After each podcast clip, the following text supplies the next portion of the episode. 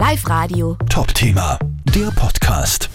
Über 200.000 Fans werden in den nächsten Tagen zum Novarock ins Burgenland pilgern.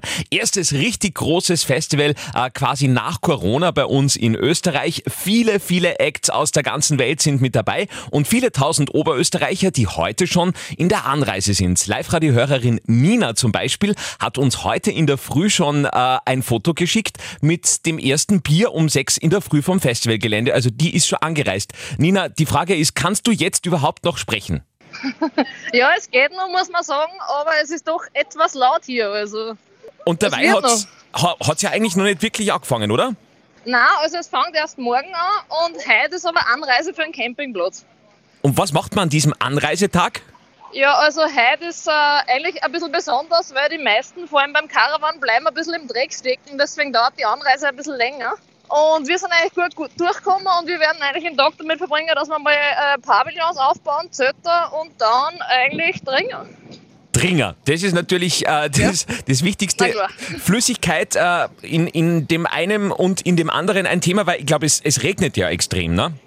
Ja, also im Moment ist es eigentlich ganz nett. Es hat über 20 Grad, aber es hat die letzten Tage geregnet und deswegen ist der Boden ziemlich schlammig. Und ja, wenn es so schön ist, dann darf man ja nicht verdursten. Deswegen müssen wir halt mehr Bier trinken. Auf welchen Act freust du dich am meisten, falls du mitkriegst? Also ich freue mich sehr auf Muse, weil die einfach sehr selten sind in Österreich. Die waren, glaube ich, erst einmal in den letzten zehn Jahren da. Dann Deichkind ist immer eine Party.